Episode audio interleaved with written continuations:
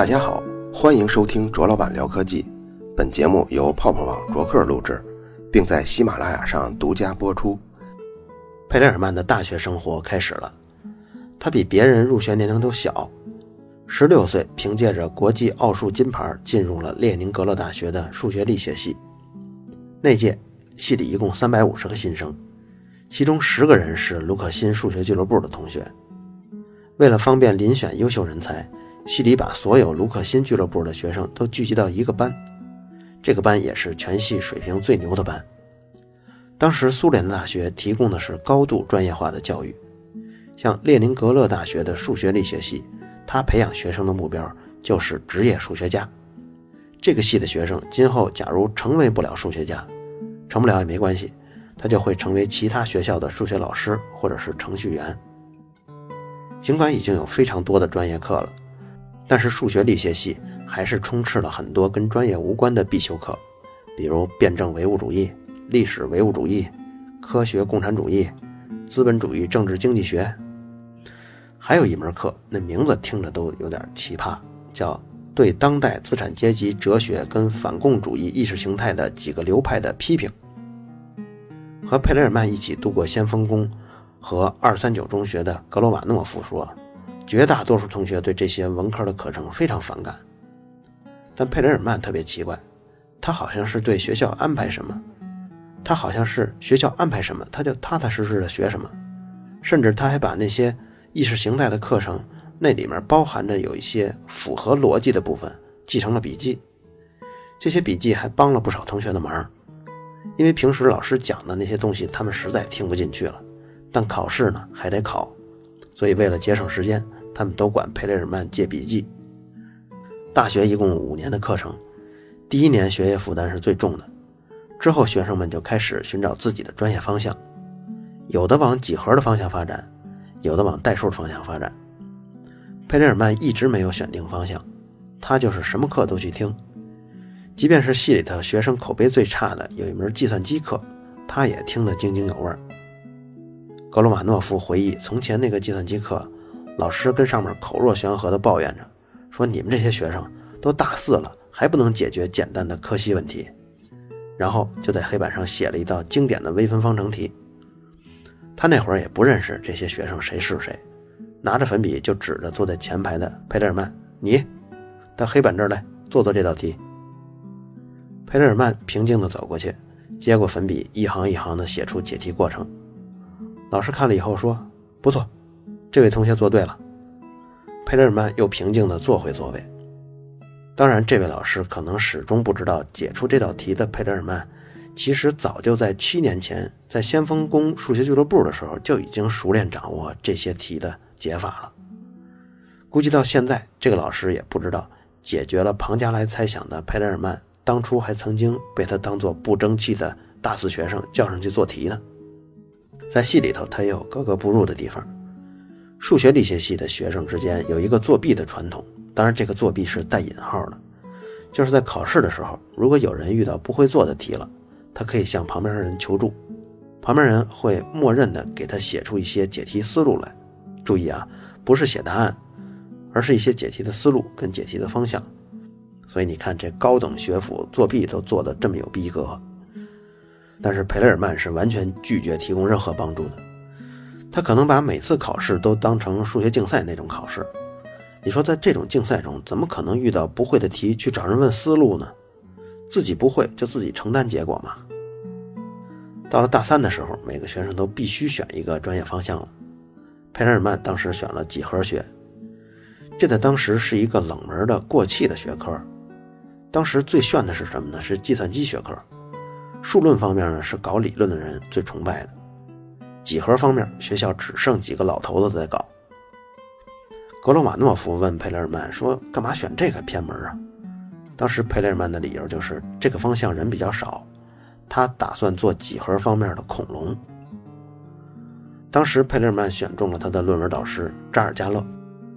记者采访到扎尔加勒的时候，他已经七十岁了，妻子当时得了晚期的阿尔兹海默症，家里非常乱。这位导师年轻的时候不幸赶上了二战，不过幸运的是，苏联参战的那几年，他都是在后勤部队负责伙食，所以活下来了。苏联的反犹太人的风潮其实是从二战结束后才开始的。扎尔加勒本人也是犹太人，你看这套书里跟佩雷尔曼有关的大部分关键人物，他们都是犹太人。扎尔加勒在反犹太的这种风潮兴起之前进入了列宁格勒大学，但是等到他毕业之后申请研究生的时候，他发现班里一共有五个犹太人申请了研究生，其实他们的学习成绩都足够好了，但最终名单发下来一看，只有他自己被录取了。面对这样的情况，他竟然选择拒绝研究生院的录取通知书。记者也挺惊讶的，问当初为什么这么选呢？扎尔加勒说。他这么做根本不是一种英雄行为，也不是为了抗争歧视犹太人。他只觉得这么多犹太人都有资格录取，却都不录，就录取了他一个人。那这个就是一种恩惠，他不想接受这种不正常的恩惠，心里不舒服。所以你看，这个倔老头后来生活条件也不是很好，肯定是吃了一辈子亏。当时佩雷尔曼为什么选择扎尔加勒呢？是因为苏联在一九九零年的时候。开始要求科学家写自己的科研经费申请书，如果申请书里的科研计划被批准了，那你就可以拿着这笔钱搞科研，等成果出来以后再由国家验收。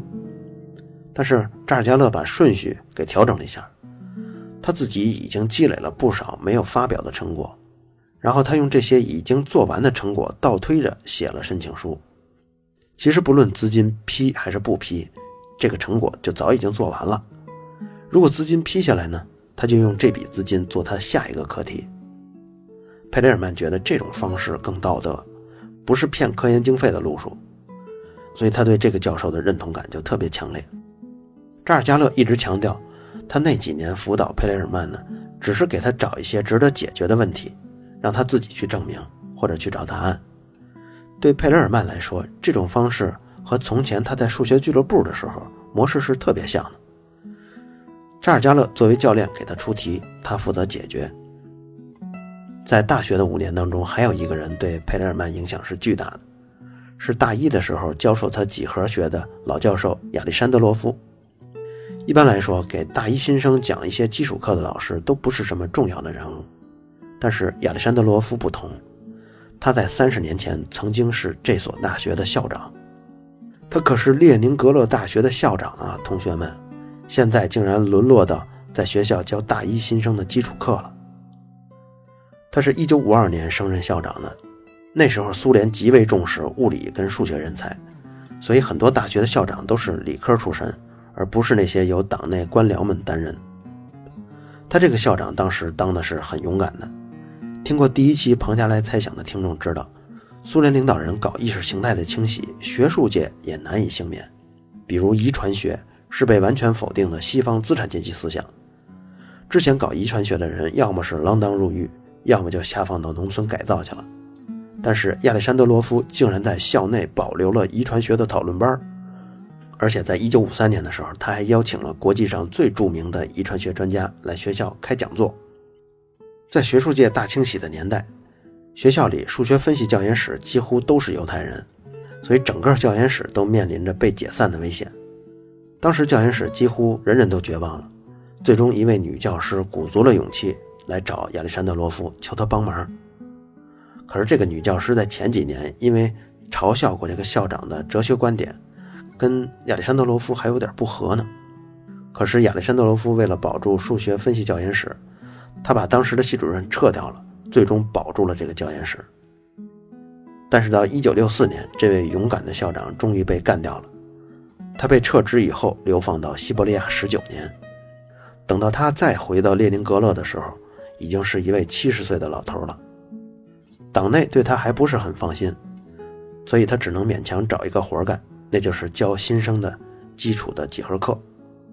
他在一九六几年的时候还开辟了苏联拓扑学领域，因为在这之前，苏联在拓扑学几乎是空白的。也正是因为他的挽救。苏联才在随后几十年诞生了一批拓扑学先锋，其中一位米哈伊尔·格罗莫夫就是今后佩雷尔曼进入国际数学圈的领路人。这位老校长虽然被流放到西伯利亚接近二十年，但他凭着智慧跟勇气，保护了好几个领域的重要的科学家。等到老校长再重回列宁格勒大学的时候，佩雷尔曼是对他过往一点不了解，只是了解到他在几何学的教学非常棒，而且思维非常严谨，很对自己的胃口。对于佩雷尔曼来说，卢克辛、扎尔加勒、亚历山德罗夫，还有他的母亲是四个最重要的人。自从进入了大学之后，佩雷尔曼也发生了变化。首先是他不再刮胡子了。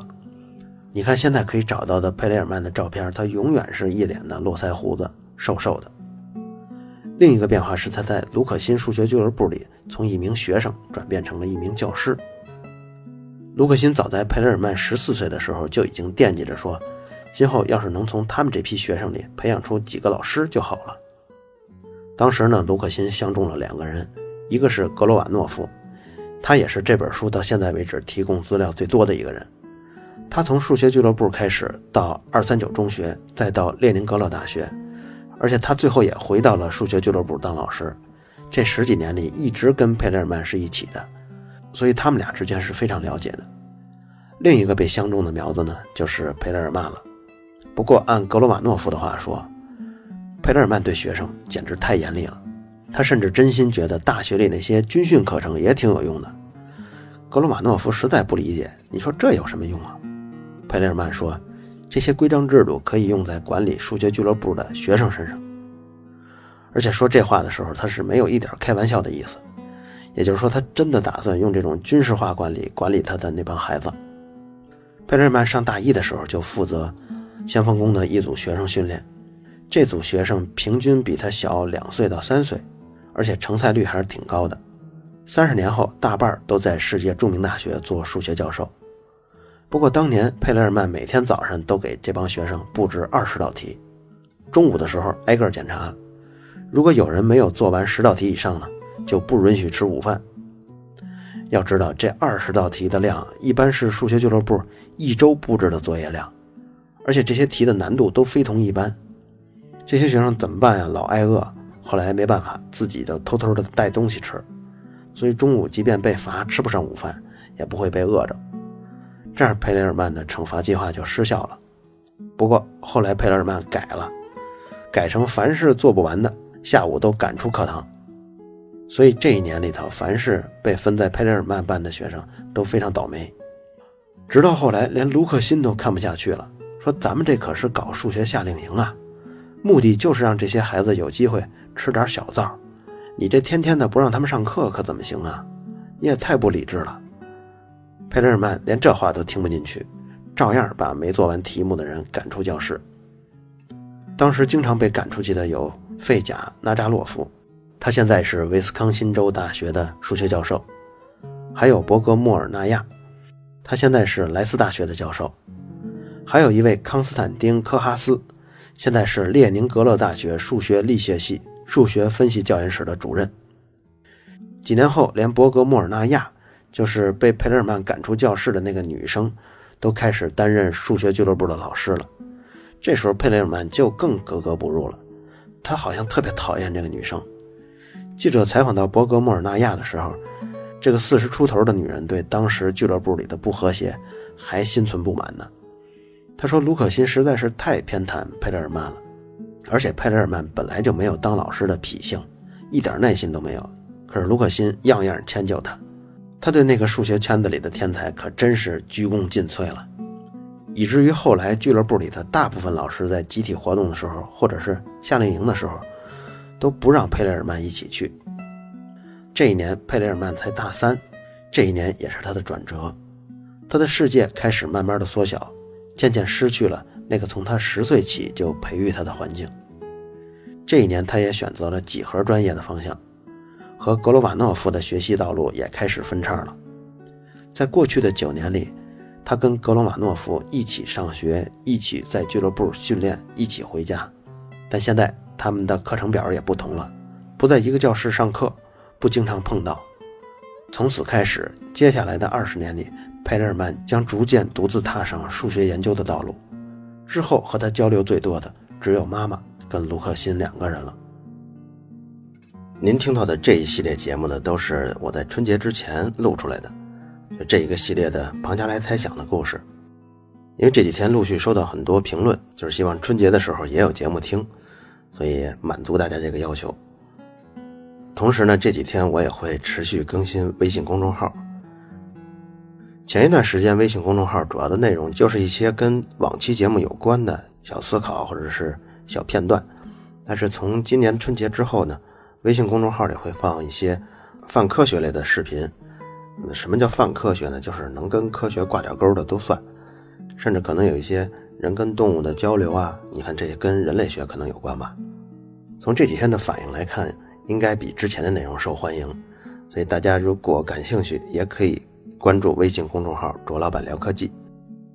还有一点请求大家，就是我发现喜马拉雅现在改版了以后，首页有一个经典必听，在这个列表中呢，咱这节目排第五十名到第五十二名，而这个榜单是按订阅的数量来排名的。你看，虽然咱这节目的粉丝并不是最多的，我数了一下，大概是整个主播的第二百二十多名，但是这个订阅数呢，应该是排在第五十二名。这个订阅指的是订阅这个专辑，一个主播手底下可能有多个专辑，但是我这种情况，作为一个主播，现在我只设立了一张专辑，我的主播的名字跟专辑是同样的，都叫卓老板聊科技。